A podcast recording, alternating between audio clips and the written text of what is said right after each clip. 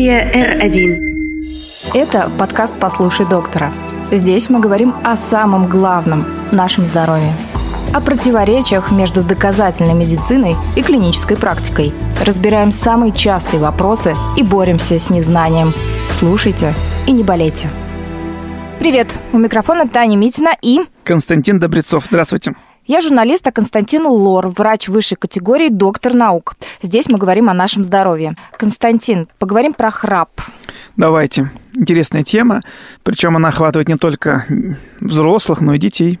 С человеческой точки зрения храп – это раздражающие звуки, которые мешают спать. Что же такое храп с медицинской точки зрения? Ну, э, есть такое понятие, оно называется ронхопатия. Это различные изменения в структурах глотки, гортани, которые приводят к этому прекрасному ну, для кого-то, для кого-то нет, звуковому феномену. Когда мягкое небо и язычок флотирует, как флаг на ветру, э, и вызывает такую, такую вибрацию, которую мы все обычно э, ассоциируем с храпом э, и немножко недооцениваем вот эту ситуацию. Почему недооцениваем? Сам по себе храп не несет никаких проблем. Сам по себе храп это просто неприятное ощущение для нашего партнера, э, либо для тех людей, кто находится в комнате, либо в купе, либо с нами, когда мы спим. Но э, храп это зачастую проявление серьезных заболеваний, которые в первую очередь сопряжены с патологией носа, глотки, гортани, но и не только. Э, и самое главное, что мы с храпом должны понять, что если остановки дыхания у человека либо нет, так называемый апноэ, синдром обструктивного апноэ сна. До этого дойдем обязательно. А, давайте вернемся немножко в начало. Проблема серьезная, есть даже целые клиники лечения храпа, и вообще в целом а, на этом построена очень большая такая как индустрия, да, есть такое ощущение. Есть какие-то аппараты, какие-то лекарства. Понятно, что туда подключается еще. Более того, Татьяна, есть даже такой врач-сомнолог, угу. который занимается, ну, это, это такая условная неофициальная специальность, потому что в классификации врачебной специальности такого врача нет. Но у нас много таких есть специальностей, например, фониатор Угу. Это тоже э, неофициальное название. Вот сомнолог это врач, который занимается проблемами сна проблемами сна партнера, у которого храпит муж? Проблемами сна, потому что действительно э, вот храп это же история во время сна, но кроме храпа, как я уже сказал, есть много других проблем, более серьезных, нежели храп. Но, тем не менее, всегда основной симптом, основная жалоба, с которым приходят пациенты, это «мой муж храпит». Да, есть данные о том, что в 40% семей наличие храпа партнера ухудшает взаимоотношения и становится одним из ведущих триггеров конфликтов. При этом некоторые пары называют храп одним из э, главных факторов ухудшения сексуальной жизни. При этом 30% всего взрослого населения мира постоянно храпит во сне. Что делать-то, Константин? Это так, такой спящий во всех смыслах слова дракон, да, который угрожает институту семьи, получается. В первую очередь он угрожает себе скажем так, потому что э, храп не бывает просто так. Э, и здесь э, мы не можем сказать, вот у него такой диагноз, у него другой диагноз без обследования. И обязательно человека, который испытывает храп, мы должны продиагностировать. Угу. Ну давайте вот э, все-таки, да, если серьезно, давайте выделим основные причины. Самые часто, скажем. Еще раз, значит, причин много причин много, и э, в первую очередь, как во время диагностики, мы э, исследуем нос и глотку. Храп живет там. Скажем так, это одна из причин храпа. Угу. Затруднение носового дыхания, которое связано с искривлением перегородки носа, с вазомоторным ринитом, с полипами в полости носа. Это одна из причин, почему человек храпит. Первое – это плохое носовое дыхание. Второе – это проблема в глотке гипертрофия либо увеличение небных миндалин. Увеличение либо гипертрофия язычка, такой маленький, выступ, который у нас есть в глотке, э, и эм, небной занавески, то есть мягкого неба. Это изменения, анатомические изменения в глотке и гортани. Это что касается локальных, местных проявлений. Но есть и системные проблемы. И одно из них – это ожирение, сердечно-сосудистая патология, эндокринная патология, нарушение работы щитовидной железы и многие-многие другие проблемы. Мы обычно говорим, это клубок. Это клубок, когда пациент к нам приходит, у него ощущение, что он только храпит. А на самом деле у него есть плохое носовое дыхание, у него есть гипертрофия э, гланд, у него есть лишний вес, у него есть сердечно-сосудистая патология. Представляете, каким букетом уже, э, казалось бы, безобидным симптомом храп мы сталкиваемся. И здесь, э, безусловно, одного отоларинголога очень мало. Чем больше я, я занимаюсь проблемой храпа уже лет 20, ну, может, 15, так последние очень интенсивно.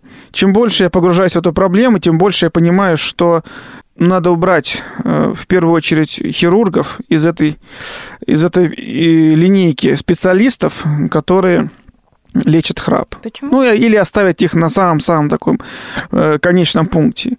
Потому что, к сожалению, хирургического лечения стопроцентного храпа не существует. Ну, просто нет. Да, у нас существуют методики, у нас существует куча клиник, которые занимаются храпом. Да и я тоже оперирую, и оперировал раньше. Э, но э, гарантии, что у вас уйдет храп, мы никогда не даем. А что оперируем-то? Перегородку кривую? Э, иногда оперируем кривую перегородку. Иногда, естественно, если есть полипы, убираем полипы. Если в носу все хорошо, то есть патология глотки, там, гипертрофия миндалин с хроническим тензилитом. Раз увеличен язычок, э, мягкое небо. Но это лет, наверное, 10-15 назад активно вошла в фазу лазерная хирургия глотки, и очень много хирургов, клиник э, оперировали, вырезали все подряд. А потом мы столкнулись через 5 лет с рубцовыми изменениями в глотке. Храп как был, так и остался но появились сумасшедшие боли в области глотки. Иногда и пища попадала в носоглотку при глотании, то есть нарушается акт глотания. И это большая проблема. Как с ней бороться? А уже никак. Уже никак. Поэтому еще раз говорю, что хирургия, да, безусловно, она э, работает, но она должна быть в самом-самом конце списка из тех э, специалистов, из тех направлений, которые должны стоять в э, лечении храпа и его главных причин. Хорошо, понятно. То есть для того, чтобы докопаться да, до причин, нужно фактически пройти некоторую диспансеризацию, начав там, допустим, с лора, да, того же самого. Э, насколько я понимаю, одна из самых э, таких опасных последствий, или как это правильно сказать, причин, это так называемый СУАС, да, синдром обструктивного апноэ сна. Да, да, да, все верно. Распространенность его в мире сейчас составляет 5-7% по исследованиям всего населения старше 30 лет. У лиц при этом старше 60 лет а, частота значительно возрастает и составляет около 30% мужчин и 20% женщин. А у лиц старше 65 лет частота заболевания может достигать 60%. То есть получается, что а, риски увеличиваются с возрастом. Есть такое. Ну, наверное, это все объяснимо. У нас тургор кожи меняется, у нас эластичность меняется, у нас нарушается в незначительном или в значительном количестве э, работа кровеносной системы, нейрорегуляторных импульсов. Безусловно, все это приводит к изменениям. Глотка – это такой форт-пост, это первый уровень воздействия всего, начиная от вирусов и бактерий, заканчивая пищей, пара, дыма э, и так далее. И, безусловно, страдает в первую очередь то, что находится на переднем фланге. И как одно из проявлений это, безусловно, нарушение работы мышц глотки, которое приводит к изменению стенок, истончению, нарушению питания и храп. И, как мы уже с вами сказали, храп это только один из таких симптомов. Его не стоит бояться. А вот именно синдром обструктивного апноэ сна, остановки дыхания во время сна, это стоит бояться действительно сильно. Э, и здесь без грамотной диагностики, без именно современного диагностического оборудования никуда. Чем опасно это апноэ? Господи. Э, Но ну, начнем с того, что люди, которые имеют апноэ на 10 лет, меньше живут. В 5-6 раз частота ДТП с людьми, которые страдают апноэ, не э, увеличивается. Достает, не достает кислорода мозгу? Как это происходит? Человек спит. В один прекрасный момент стенки глотки гортани спадаются. И, естественно, человек не дышит. Он не дышит 10 секунд, 20 секунд, минуту, полторы. Дальше э, организм бьет во все колокола, дает сигналы СОС, подключает вспомогательную мускулатуру, диафрагму, межреберные мышцы. Человек схлипывает, возникает глубокий вдох. На этом глубоком вдохе поток воздуха пробивает спавшиеся стенки, человек начинает дышать.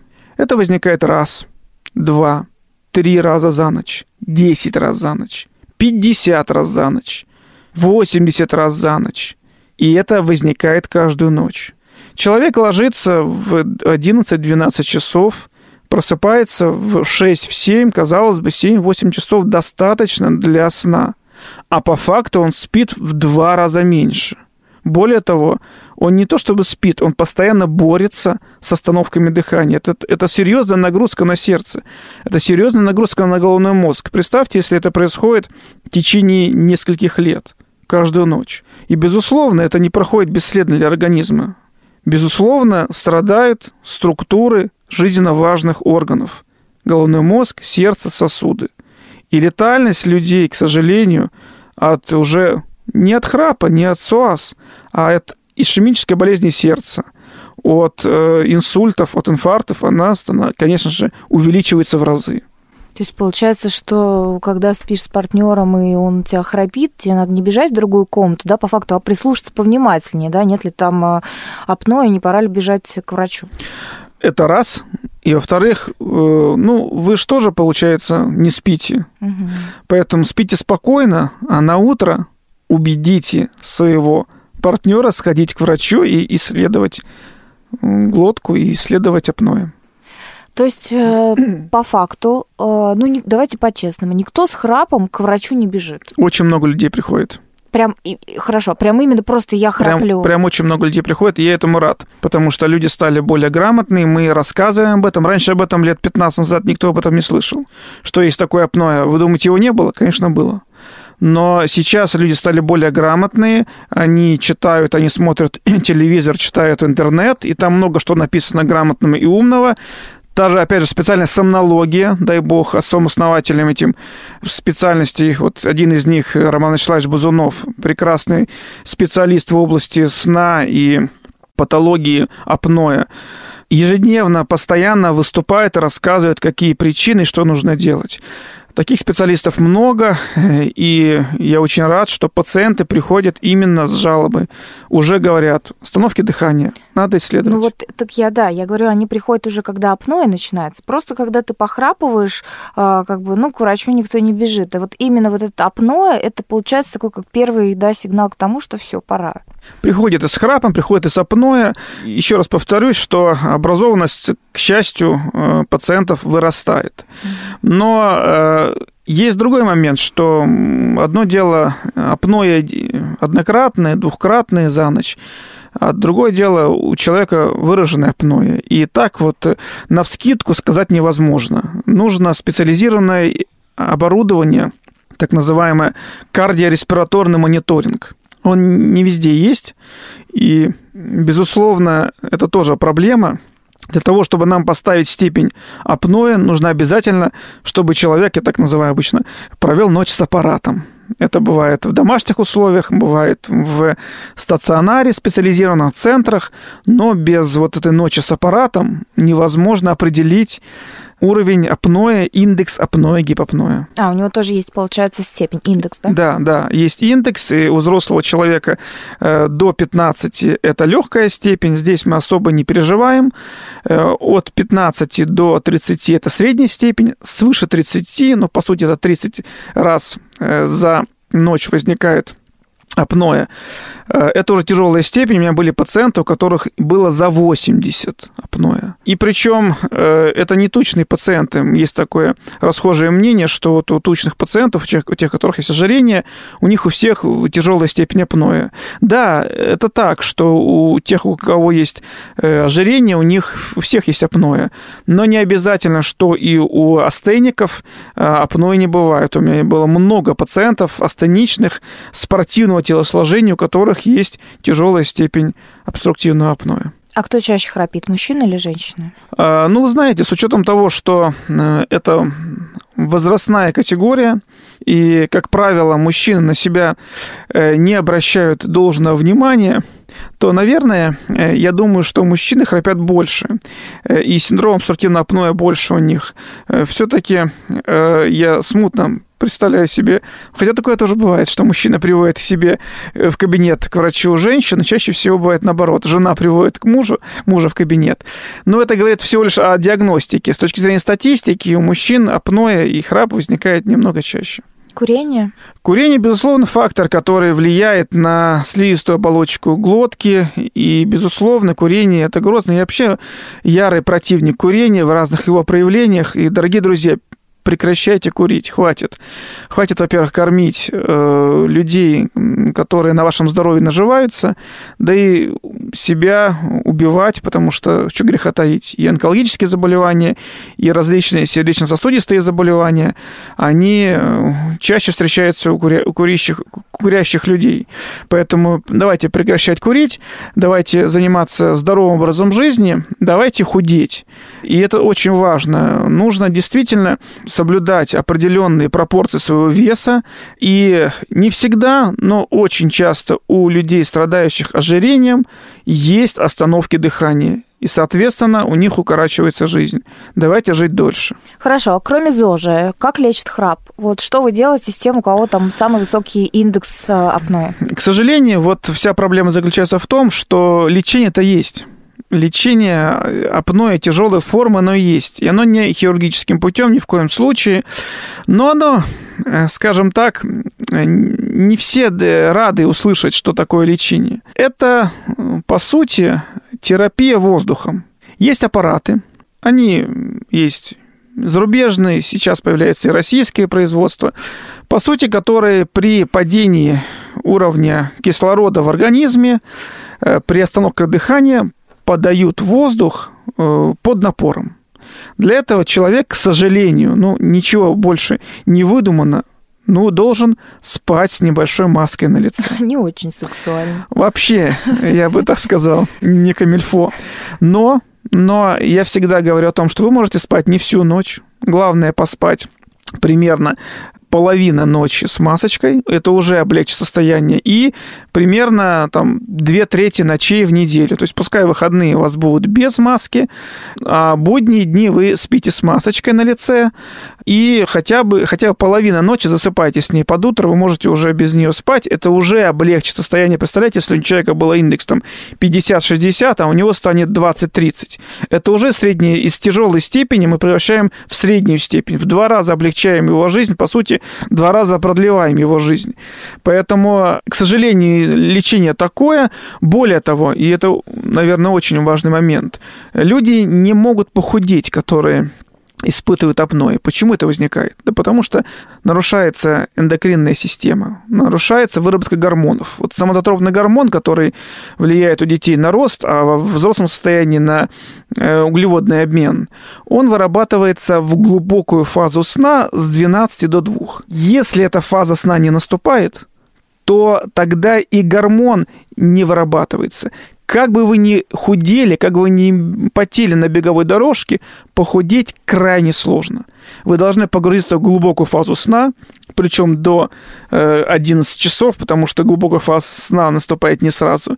С 12 до 2 возникает фаза выработки самотропного гормона, восстанавливается эндокринный углеводный обмен, и, соответственно, на фоне СИПАП-терапии люди начинают худеть ну, безусловно, с учетом того, что они и исследуют диете, э, образу жизни у них, спорт, и начинают худеть. И через какое-то время они сбрасывают 20-30 килограмм, и у них уменьшается апноэ. И они говорят, доктор, мне этот аппарат уже не нужен. Через год-полтора они говорят, я вылечился, я похудел, я не страдаю апноэ, либо апноэ становится легкой форме, что не приводит к серьезным последствиям. И вот, э, когда меня спрашивают, пожизненно ли аппарат нужно надевать, в ряде случаев да, а в ряде случаев нет. Можно полечиться, уменьшить вес и избавиться от апноэ. А бывает ли такое, что храп – это просто храп? и никакого там заболевания за ним вообще не стоит. Никаких, конечно, бывает. Никаких конечно, проблем. конечно, бывает. Э, и апноэ нормальное, и в глотке мы ничего не находим и в носу. Ну вот, э, вот здесь уже, как говорится, можно и что-то хирургическим путем поделать. Э, когда у нас легкая форма апноэ, когда у нас нормальное носовое дыхание, ну, можно немножко, скажем так, повоздействовать на мышцы глотки, э, их сшить, уменьшить язычок, уменьшить мягкое небо. В ряде, в ряде случаев. Заболеваний нет, храп это просто храп. Давайте просто ушьем глотку. Ну, это же, это же скажем так, э, настойчивая просьба пациента, он хочет избавиться от этого синдрома. Э, мы можем предложить ему методики, которые приводят к уменьшению, но мы не можем дать гарантии, что храп уйдет. Э, ну, самое главное, мы понимаем, что нет серьезных угрожающих жизни заболеваний, и это уже хорошо. И здесь мы прикладываем незначительную хирургию, которая также не приводит к никаким Э, негативным последствиям, щадяще, мало травматично, с использованием лазера или других электрохирургических приборов, можем повоздействовать на глотку. Еще раз подчеркну, предупредив пациента о том, что гарантии мы не даем. Ну, храп это получается все-таки синдром, да? То есть это не заболевание, которое есть в МКБ, да? да Его там да, нет. Нету. Угу. А отличаются ли как-то методики лечения храпа у нас и в мире? Э, ну, на сегодняшний день э, наша и оториноларингология, и медицина в целом э, следует всем зарубежным трендам. И, безусловно, я могу сказать абсолютно смело и безапелляционно, что то, что делается у нас в стране, особенно в ведущих клиниках, нисколько не уступает по методологии и по рукам хирурга, нежели в пресловутых зарубежных клиниках. Это касается не только э, ронхопатии, не только патологии глотки, но и патологии носа, уха, гортани. На сегодняшний день э, у нас есть все технологии, все приборы, и с каждым днем они появляются российского производства, э, и это не может не радовать. И если раньше у нас те же эндоскопы были только зарубежные, то сейчас и Казань, и Питер, и Москва выпускает прекрасные эндоскопы, которые мы используем, они в 2-3 раза дешевле и радуют наш глаз. Э, поэтому методология у нас э, современная, как в лучших домах Лондона и Парижа. Отлично. Константин, советы Дорогие друзья, э, еще раз хочу всех успокоить. Э, храп – это не такая страшная история. Она, конечно, неприятная, э, но в целом бояться ее не надо. Чего нужно бояться? Это нужно бояться вот синдрома обструктивного апноэ сна. Поэтому понаблюдайте за своим партнером. Если вы видите, что он схлипывает ночью, если у него возникают остановки дыхания, не надо тянуть. Сходите на прием к врачу, ну, если найдете сомнолога, сходите к сомнологу. Если нету сомнолога в вашем регионе, в вашем городе, то сходите просто к отоларингологу, либо к неврологу, который занимается проблемами сна. Обязательно пройдите обследование носа, глотки, кардиореспираторный мониторинг. Исключите любую сердечно-сосудистую патологию. Ну, сделайте небольшой чекап, потому что это очень важно. Как правило, пациенты уже э, имеют возрастную категорию там, 50+, и, безусловно, дополнительный повод для того, чтобы прийти к врачу, нужен. Э, поэтому не стесняйтесь, приходите к врачам, они вас обследуют и обязательно наставят, как говорится, на путь истины и вылечат вас. Максимум глотку подрежут, если что. Не бойтесь. Ну что, будем заканчивать. Э, всем э, не храпеть и не болеть. Самое главное, будьте все здоровы и помните о том, что ваше здоровье это в ваших руках. До свидания. И обязательно послушайте доктора на всех платформах и в умных колонках. Этот подкаст сделан на студии R1. У студии есть телеграм-канал. Подписывайтесь и будьте здоровы. Студия R1.